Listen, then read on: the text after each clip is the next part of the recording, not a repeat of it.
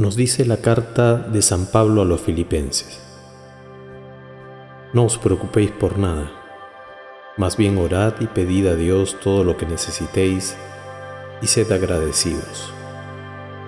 Así Dios os dará su paz, esa paz que la gente de este mundo no alcanza a comprender, pero que protege el corazón y el entendimiento de los que ya son de Cristo.